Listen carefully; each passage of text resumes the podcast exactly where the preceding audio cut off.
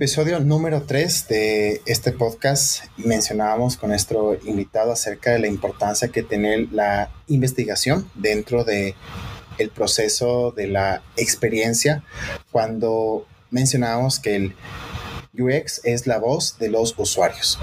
Bienvenidos al episodio número 6 de este podcast, este mancito.ux, donde vamos a hablar acerca del UX Research, el panorama fuera de las pantallas.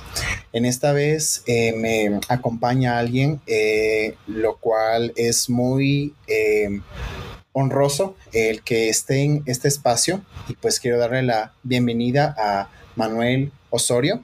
Él es UX designer en Ilógica en Colombia. Además es el CEO y cofundador de UX School Academy.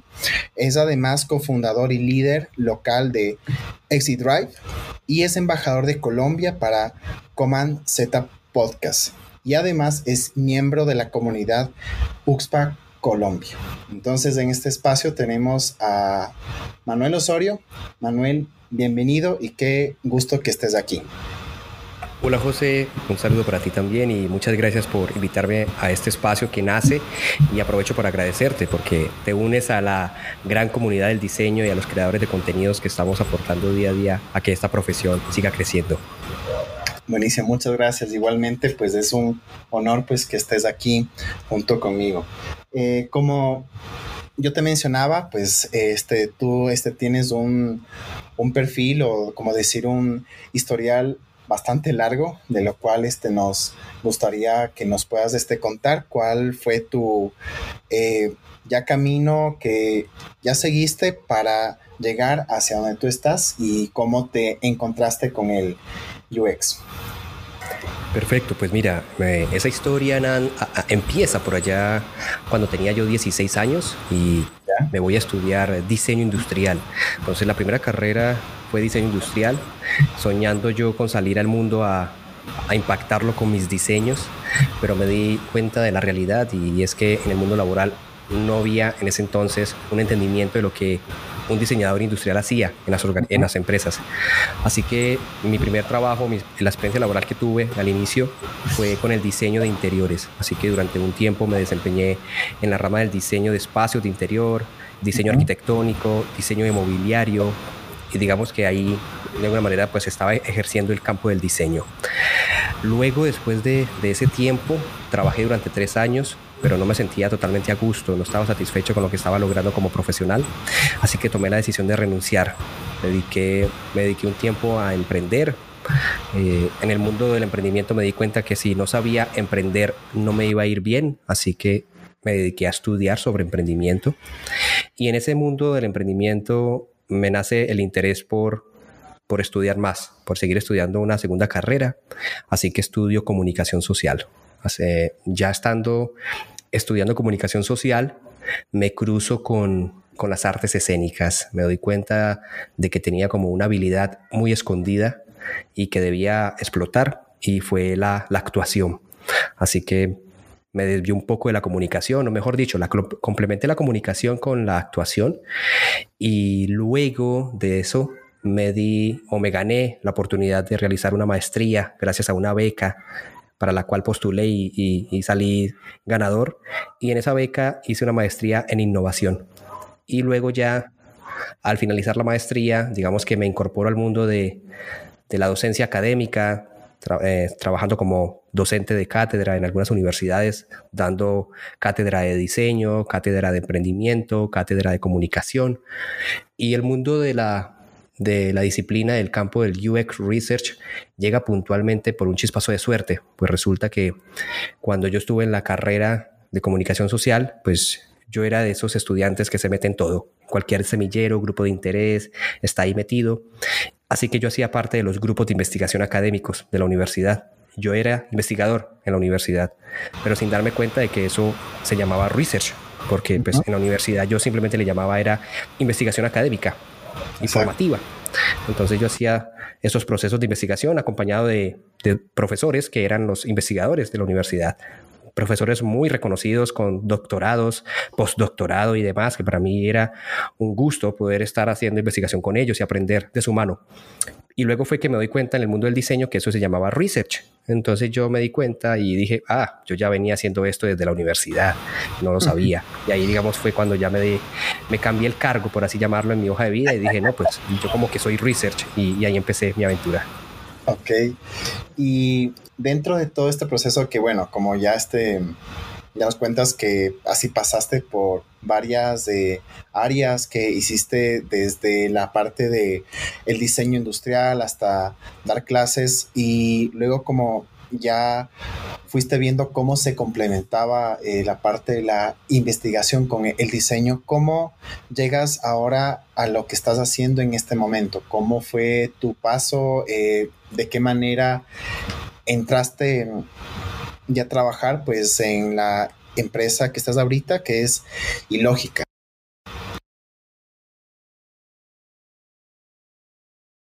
Ilógica llego después de iniciar un, viaje con la anterior compañía en la que estuve. En esa anterior compañía me desempeñé bajo un cargo de, de Research y, y mi compromiso ahí era justamente establecer los procesos, lineamientos, eh, equipos porque la compañía estaba en un proceso de incorporación de, nuevo talento. Y en, ese, en esa incorporación de talento, pues querían conformar un equipo de diseño, porque hacía poco habían abierto una nueva línea de producto que era asociada al diseño de experiencia de usuario. Entonces, mi compromiso ahí o mi reto ahí fue ese. Estuve un tiempo ejerciendo mi labor como investigador y allí me pude desempeñar más que todo en un investigador transversal, o mejor dicho, un profesional del diseño transversal, porque era un cargo más generalista, ya que yo estaba desde la etapa inicial de un proceso de diseño, desde que lo abordábamos con el cliente, entendíamos su necesidad, hasta que la etapa de, entrega. Entonces yo hacía todo el proceso de inicio, de, perdón, todo el proceso de diseño de inicio a fin. Eh, y de ahí, de ahí ya conozco a Ilógica, gracias a, a los espacios de comunidad con los que yo interactúo, las colaboraciones que hago constantemente, y conozco a Ilógica como, como a, los, a los seis meses, siete meses de estar en la otra compañía y empieza como nuestra aventura de conversaciones. Digamos que fue un proceso casi de un año. Yo me demoré casi un año para ingresar a Lógica eh, y ya en Lógica estoy como UX designer y, y team leader. Entonces digamos que es un cargo donde ya dejé de estar casi que encargado de conformar el equipo y ya hago parte de un equipo de diseño que tienen ellos muy robusto y que para mí es gratificante poder claramente hacer parte de una empresa donde el diseño de producto es, es, un, es, una fortaleza y poder interactuar con mis pares, que era algo que me hacía mucha falta cuando estaba en la anterior empresa, porque yo era el Team UX, que tanto se habla, el Team UX One, el que hace todo.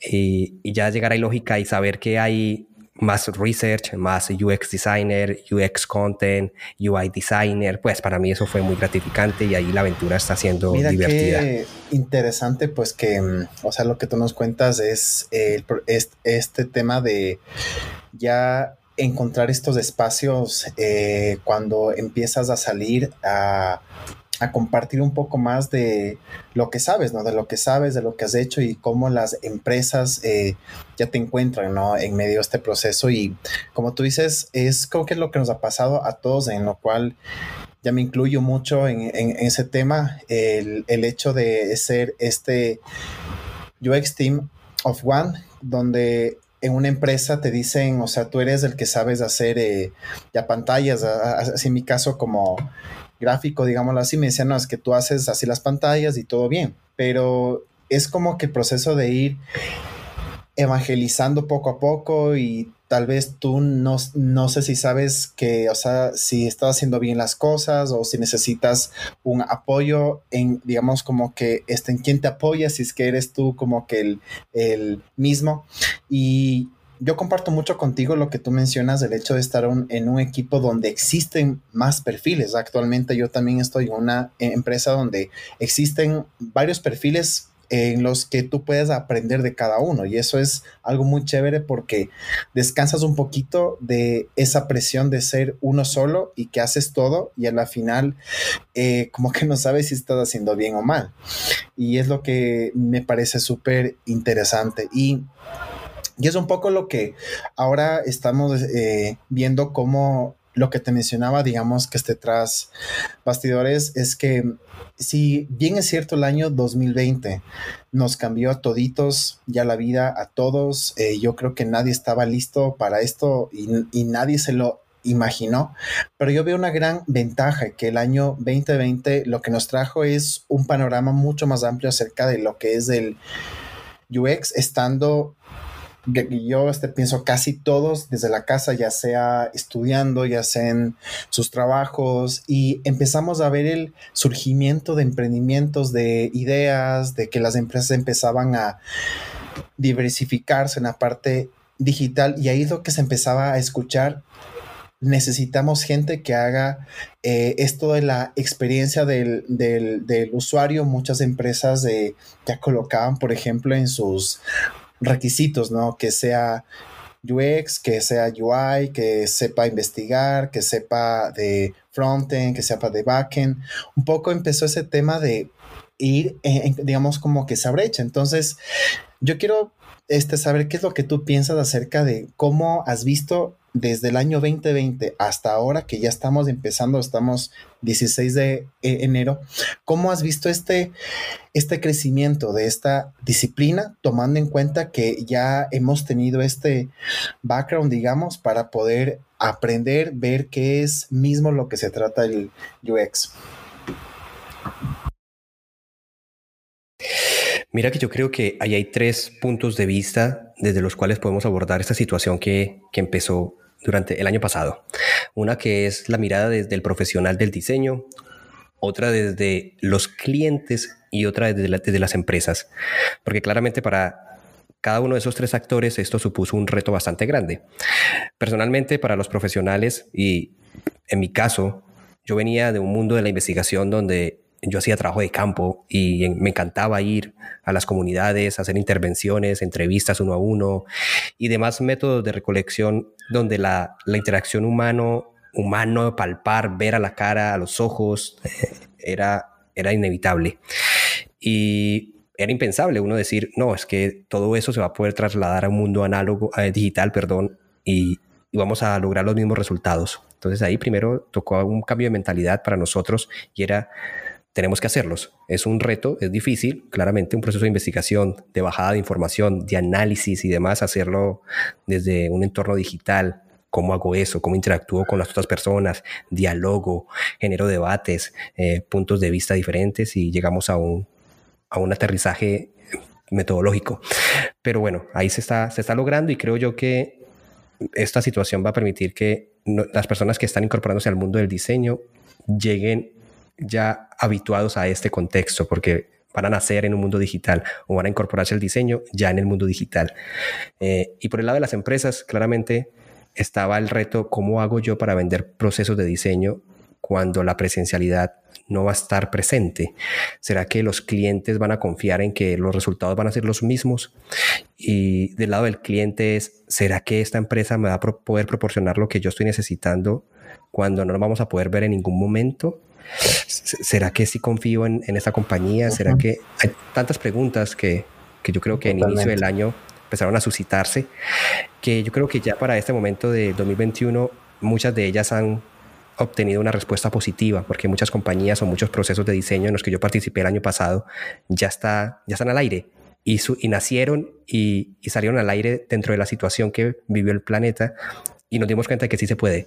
Entonces yo creo que eso fue una demostración de que las cosas simplemente es adaptarnos a, la situación y me parece interesante, la verdad, que lo que está sucediendo con el mundo del diseño y, esta digitalización de las cosas. Justamente lo que tú este, mencionas, pues hay eh, estos tres este, puntos de vista, ¿no? Que en cierta forma han, han construido lo que ahora eh, vemos, o sea, como tú dices, muchas empresas ya están empezando a, crear, eh, o sea, ya, ya se están centrando no solamente en el hecho de una venta o en, o en el hecho de incrementar como que el número de, personas, sino están ya pensando en, en, este proceso de cómo hago que a la final los usuarios eh, usen, digamos, este producto, este servicio, si a la final estamos en, este tema en ya remoto, por decirlo así, ¿no? Y, es, como tú dices, este desafío para estas nuevas eh, ya personas que se deben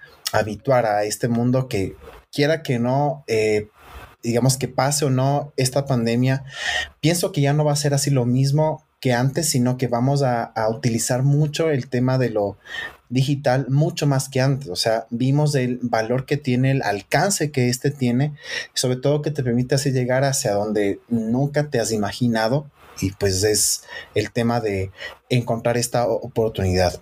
Viendo este tema eh, que te mencionaba y lo que tú así decías, cómo ahora hacerlo de manera así remota, yo, yo este, quisiera que tú nos cuentes en tu experiencia y lo que has adquirido ¿Qué es, qué es exactamente lo que significa el UX Research y por qué es tan importante tomarlo en cuenta dentro de un proceso de diseño dentro de las empresas, dentro de todos los aspectos? Yo definiría esa, pregunta asociada a qué es el diseño de experiencia de usuario como es, es ser sensible. Yo creo que es lo relaciono mucho con la actuación. El actor cuando sale a un escenario, en mi caso cuando estuve durante tres años actuando, eh, nosotros tenemos que salir al escenario con la mente en blanco, es decir, dispuestos a cualquier cosa, a lo que pueda pasar. Tenemos un lienzo para crear y yo creo que el profesional del diseño debe llegar así a los proyectos, con la mente en blanco. Sabemos que muchas veces venimos con el sesgo de lo que ha pasado en anteriores situaciones, pero ese es el reto, justamente poder eh, desaprender para aprender nuevas cosas. Y además de eso, estar inmerso en una situación de totalmente incertidumbre hace que el profesional esté preparado también justamente para reaccionar ante la situación. Entonces yo lo, yo lo defino como que el, la experiencia de usuario es esa capacidad de ser sensible ante el entorno, entendiendo el entorno como las personas quienes te rodean, te rodean eh, y también el entorno como lo que pueda pasar en un proyecto porque no solamente están tus compañeros de, equipo, los otros diseñadores, sino también están los stakeholders que también demandan cierta atención. Entonces, digamos que hay que ser sensible ante esas situaciones. Y la otra, la otra palabra con la que lo podría enlazar sería la capacidad de improvisación, entendiendo la improvisación como una palabra que en las artes escénicas está vista desde un aspecto positivo. Es decir, la improvisación no se improvisa, la improvisación es una capacidad que se desarrolla a través del entrenamiento de la mente.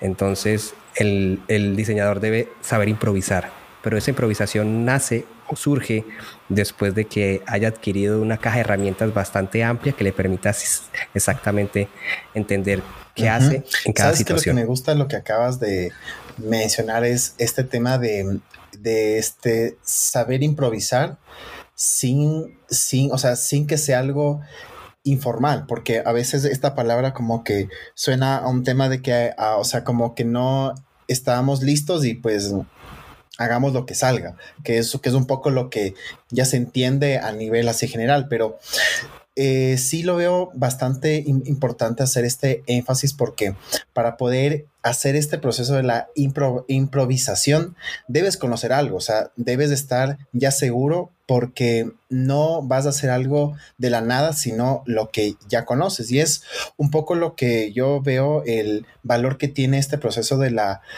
de la investigación, que a la final es eh, como que tú ya te empapas tanto de lo que sucede que sabes qué acciones vas a tomar, que es, eh, sabes qué es lo que debes hacer, porque muchas veces uno este, toma decisiones en base, como tú decías, al, a los sesgos, ¿no?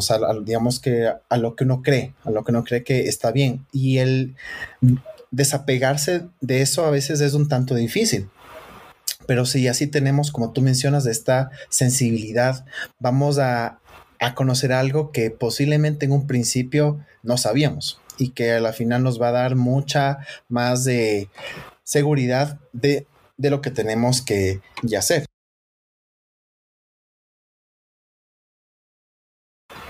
Totalmente, totalmente de acuerdo con lo que mencionas. Y otro aspecto que me gustaría recalcar ahí con lo que hablaste es que también debemos tener la capacidad de asombro. Yo creo que eso es una de las características del actor y es que se sorprende ante cualquier situación, por más conocida que, que él tenga o que ya esté relacionada con sus experiencias previas. Y es que debemos estar abiertos a eso, a preguntar y a cuestionar todo, como los niños que siempre preguntan el porqué de las cosas. El investigador debe estar siempre curioso. La curiosidad es esa caja de grandes posibilidades que permiten que más información ingrese y asimismo pues justamente vamos a encontrar el camino ante esas incertidumbres que muchas veces se viven en Exactamente, justo lo que tú mencionas, el hecho de que tú ya te preguntas el porqué de todas las cosas, porque a la final eso es un, eso es un poco lo que hacemos del ya buscar la razón. Y es eh, en base a la pregunta que quiero hacerte y pues que ya me gustaría que esta la podamos seguir ampliando. Dentro del proceso de la investigación, ¿qué es lo que se debe investigar? O sea, ¿qué es este lo que se debe como ya tomar más en cuenta? Esto eh, lo pongo en contexto porque muchas veces y lo que me ha pasado es que vienen eh, varios clientes, varias empresas a, pedirme, digamos, a, eh, asesoría en, digamos, que, digamos que en estos temas y ellos este, vienen con unos datos que han visto, por ejemplo, en un estudio de, de mercado, hacen una revisión a nivel como que muy amplia, pero ahí es donde ya me surge esta, esta interrogante de ya saber dónde es que hay que poner más como que este foco hacia los números, que es lo que ya nos muestra como que la parte cuantitativa o a lo que ya así este se conoce como la parte cualitativa o existe algún equilibrio entre estas dos.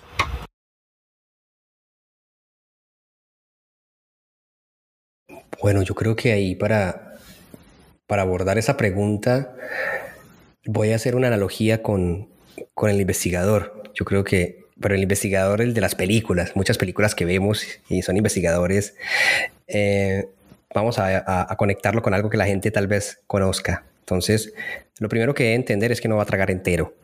Sin duda va a tener lo que el cliente le dice, lo, que el stakeholder ya investigó previamente y viene ya con un camino predeterminado para que ese investigador arranque, pero ese investigador no, traga entero. Él sabe que puede que hayan algunos sucesos y algunos hechos que ya colocan unos cimientos sobre la mesa por los cuales tener un punto de partida, pero el investigador tiene que contrastar, realmente identificar cuáles son las fuentes de información que tiene a su disposición y investigar por sus propias manos, porque solamente así se va a dar cuenta si es el camino correcto. Entonces hay que partir del hecho de que cualquier cosa que nos llegue a nosotros hay que cuestionarla desde el inicio. ¿Será esto lo correcto? ¿Esto es lo que hay que hacer? ¿Por qué hay que hacerlo? Y yo creo que ahí está la etapa inicial. Primero entender realmente la situación, entender el reto al que se está enfrentando y eso sucede simplemente es haciendo investigación, ya sea de, del, reto o, o del contexto del problema. Y a partir de allí lo conectaría con algo que posiblemente es todos en nuestra etapa académica tuvimos relación y es con la tesis de grado. A todos en la tesis de grado, el asesor de grado nos dijo cuál es la pregunta problema delimite la pregunta problema, eh, define el sujeto, el contexto, eh, el tiempo y demás, y define unos objetivos. Yo creo que el investigador debe simplemente hacer eso. ¿Cuál es la pregunta problema? Para eso hay ciertas técnicas del cómo podríamos, más un verbo en positivo, más un complemento en infinitivo, eh, y perdón, cómo podríamos, más verbo en positivo y en infinitivo y el complemento de la pregunta. Y yo creo que eso es lo primero. Eh, haga la pregunta, defina esos objetivos, objetivo general, objetivo específico, eh, haga el marco teórico. Digamos que me voy a lo académico porque es lo que conocemos todos o lo que hemos tenido que vivir en la universidad. Porque mucha gente piensa que la, mucha gente piensa que la investigación en experiencia de usuario es una cosa de otro planeta y es simplemente algo que ya hicimos en la universidad. Es decir, todos pasamos por ese proceso. Entonces no es, no es nada diferente, es lo mismo llevado a otro contexto. Entonces, cualquier persona que tenga las bases de una investigación o haya hecho la tesis está en la capacidad de iniciarse en el mundo del diseño, para que lo tenga claro. Y si no tienes eso, mejor dicho, si no tienes esa justificación, ese marco, marco teórico, esa revisión bibliográfica, esa investigación de escritorio, ese estado del arte, el que se llama, eh, no, puedas, no empieces una investigación porque no sabes para dónde vas.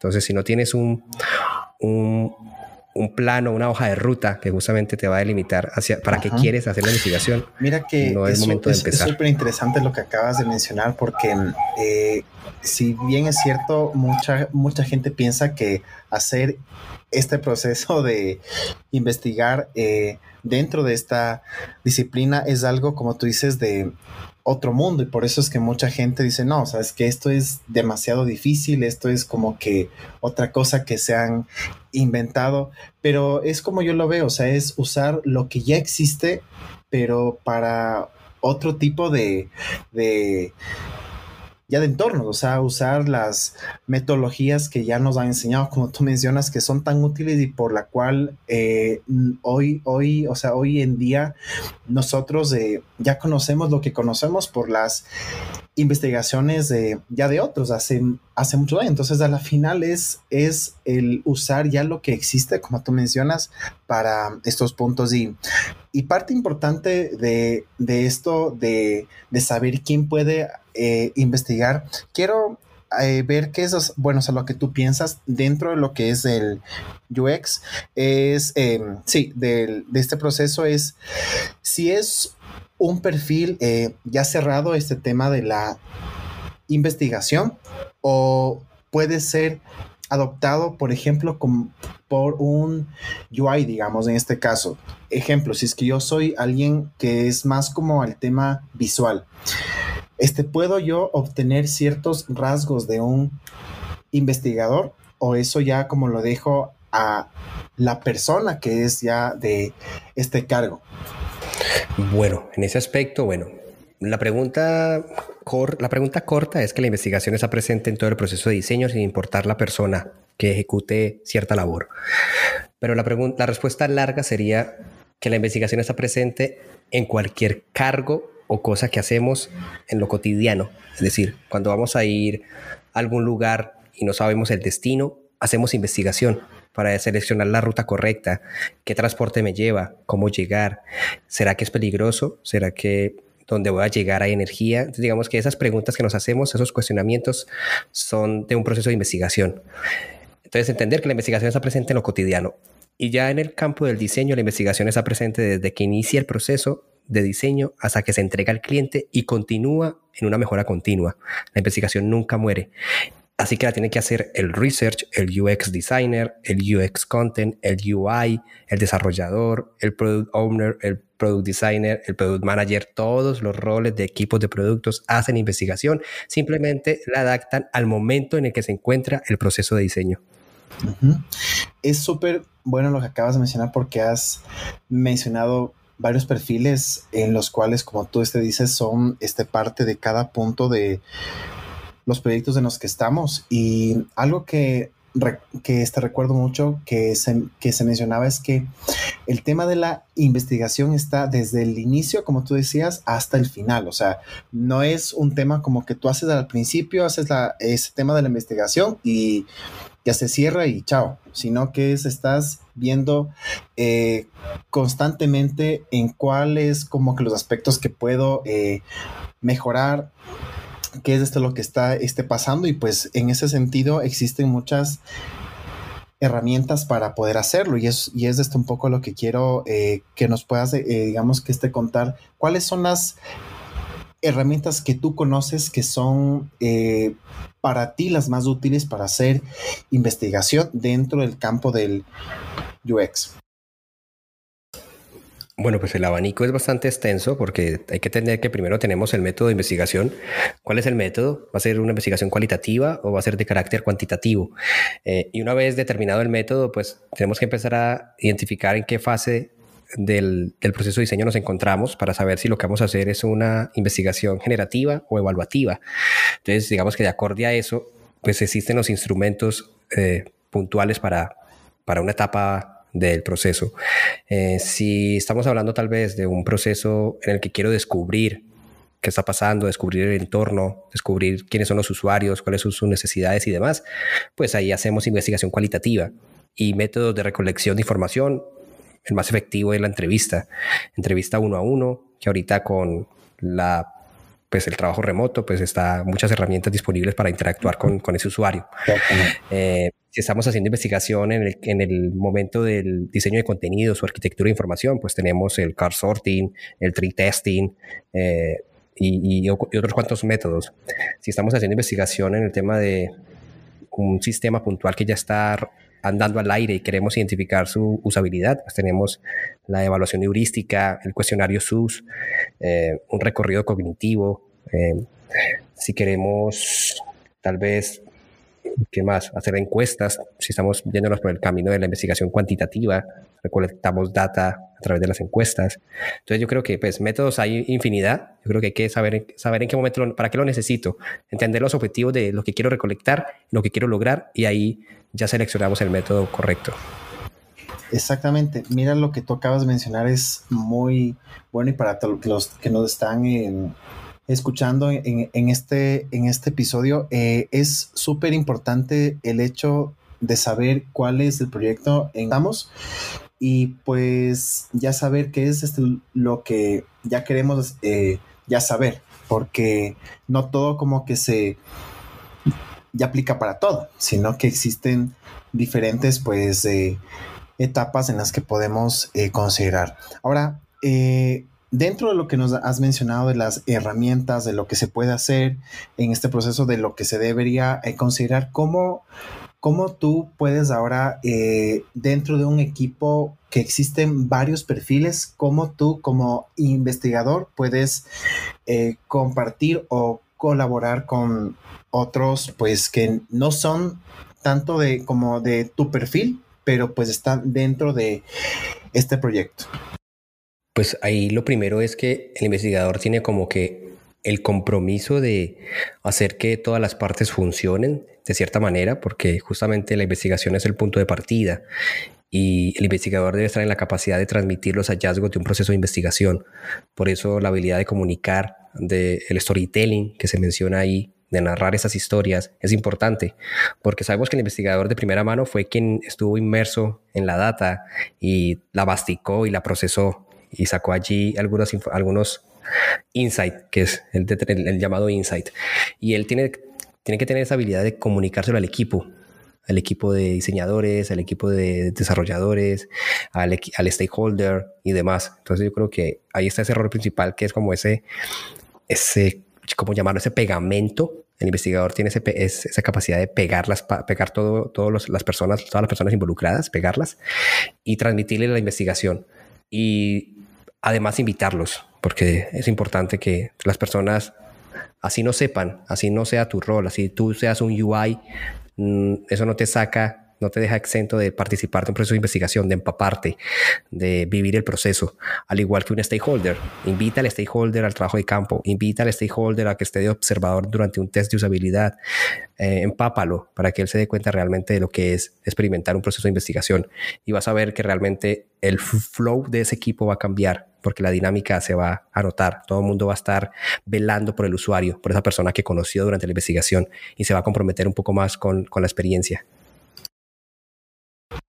Y exactamente, y es el mencionar lo que implica específicamente lo que hacemos en UX, es eh, que ya colocamos a las personas y sus necesidades como un punto eh, más importante, por decirlo así, porque a la final vamos entendiendo sus necesidades y luego ya como que empezamos a tomar decisiones. Y, y esto hemos visto el cambio en estos años en que antes como que se pensaba en cuál era la solución y se empezaba ya a trabajar en, esta solución, pero sin tomar en cuenta quién eran, quién, o sea, quiénes eran pues los beneficiarios en, este caso y veo bastante este positivo lo que tú nos puedes comentar. Ahora, eh, Manuel, pues este, lo que yo quisiera que ahora tú nos puedas eh, mencionar eh, cuál es como tu recomendación para aquellas personas que quieren empezar dentro del UX Research? Mi invitación es a que sean curiosos, porque ya hay muchos mecanismos para que las personas puedan acceder a la disciplina. Hay mucha información. Claramente el hecho de que haya tanta información lo hace un, tanto complejo, porque es saber qué es qué es valioso y qué no, cómo hago un proceso de depurado o de curaduría, pero que sepan que ahí hay información. Eh, ya hay información en español, siempre se escuchaba hace un tiempo que no había nada en español o que era muy poco, pero ya hay información en español. Y y espacios como este que tú estás haciendo, que le están aportando a la comunidad, justamente son espacios de aprendizaje. Entonces, qué mejor que aprender de las experiencias de otros. Entonces, los invito a que escuchen mucho podcast, a que lean demasiado de todo. No solamente se, se encarguen de leer, que puede ser un error de la disciplina. Lea de todo lo que se le atraviese, porque un diseñador es una persona que es una caja de herramientas, es decir, sabe de todo un poco y solo ahí, en ese momento, cuando tiene tanto repertorio, es que logra desempeñarse mejor en su rol, porque tiene esa capacidad de adaptación. Entonces, y que, y que no crean que eso es difícil. Es decir, ustedes ya están estudiando, en los que, en el caso puntual, que estén estudiando alguna carrera profesional, y ese estudio les puede servir para, para la industria del diseño. Simplemente adapten ciertos conocimientos y van a darse cuenta que lo demás va surgiendo sobre la marcha. Mira que me, que me, que me parece súper importante lo que nos mencionas, es el hecho de no solamente ya quedarte con el diseño eh, en cuanto a lo que puedes así aprender, sino que, o sea, como que aprendas de todo un poco, o sea, de todo lo que encuentres, de todo lo que leas. Obviamente hay que ver ya la fuente, o sea, no te vas a poner a hacer leer cualquier cosa sin así saber desde dónde viene, ¿no? Pero el hecho, como tú dices, que somos como esta caja, que este tiene varias herramientas, me parece espectacular y yo este me llevo mucho esta, esta frase que la acabas de mencionar. Y en base a este proceso, eh, ¿cuáles son los recursos, páginas, libros? puede ser este podcast, puede ser hasta cursos que nos puedes eh, recomendar dentro del el mundo del, del, diseño, no solamente hablando de la investigación, porque puede haber mucha gente que, si bien es cierto, sí le llama la atención, pero como que sí quisiera otro, otro ámbito, pues dentro de lo que es el UX. Bueno, pues ahí yo creo que hay para todos los, para los gustos, los sabores y, y las personas tienen a su disposición diferentes fuentes de información o diferentes formatos. Está, tenemos video, audios, eh, imágenes, eh, texto. Entonces, si quieres leer, pues una buena fuente de información. Para algunos es una buena fuente, para otros no. Eso es un debate para otro podcast. Puede ser Medium. Hay mucho profesional de la industria que está plasmando ahí sus escritos y hay unos, muy, hay unos con mucha riqueza. Yo he aprendido de muchos artículos de Medium. Entonces simplemente haz un proceso juicioso de leer y tomar lo que consideres valioso para ti. Lo demás lo puedes desechar. Pero Medium es una buena fuente de información. Eh, para el caso YouTube también es una buena fuente de información. Hay muchos creadores de contenido que ya están en YouTube migrando sus, sus contenidos. En el caso de nosotros, pues, ¿cómo no iba a hablar de UX School Academy? Que tenemos nuestros espacios en YouTube, pero también están otros creadores de contenido que están ahí en sus canales. Eh, en el caso auditivo, tenemos muchos podcasts. Está este, particularmente, que es el tuyo, que apenas ve la luz hace pocos episodios, pero tenemos podcast de Darinka Buendía, de UXMX con Julie y con Iván, tenemos el de Cristóbal Lemoine en Argentina, el de Andrea Monsalve en Chile, y bueno, UX Friends con, con Ulises y con Benjamín en México. Y bueno, la lista es interminable porque casi que me he puesto la tarea de mapearlos y hay casi más de 40 podcasts contados los que yo he encontrado. Y, y tenemos el de nosotros, claramente, donde estoy yo como presentador de ese podcast, que es el Coolcast, enfocado al campo del diseño. Y plataformas de formación, también hay demasiadas plataformas de educación online.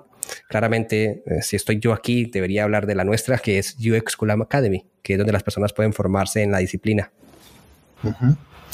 Y sí, justamente es la que es una de las que personalmente fue la primera que yo conocí como eh, algo distinto a todo lo que había visto, o sea, porque había eh, ya seguido un montón de cursos, o sea, digamos que muchas, eh, o sea, en otras páginas que ya estaban pues hace mucho tiempo pues ya posicionadas, pero algo que sí rescato mucho y lo tengo que decir de, de ustedes es que es algo mucho más cercano a aquellos que estamos en, en este camino y fue una de las experiencias más, eh, más, más chéveres porque mm, en cierta forma no era el mismo formato, sino que era un poquito, como te digo, más, más personal. Y por eso te quisiera que tú nos puedas hablar un poquito más acerca de lo que es y qué, está, y qué están haciendo en UX School Academy.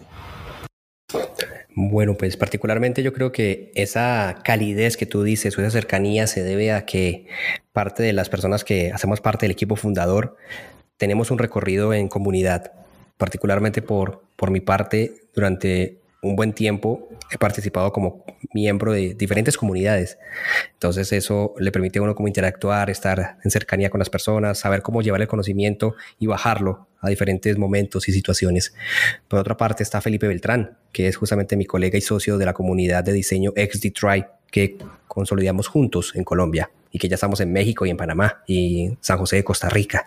Y por el otro lado está en sus inicios Julie con, con Iván, que era parte del equipo fundador, y luego Betao Maldonado, que ellos tenían su podcast que aún está al aire, que se llama UXMX.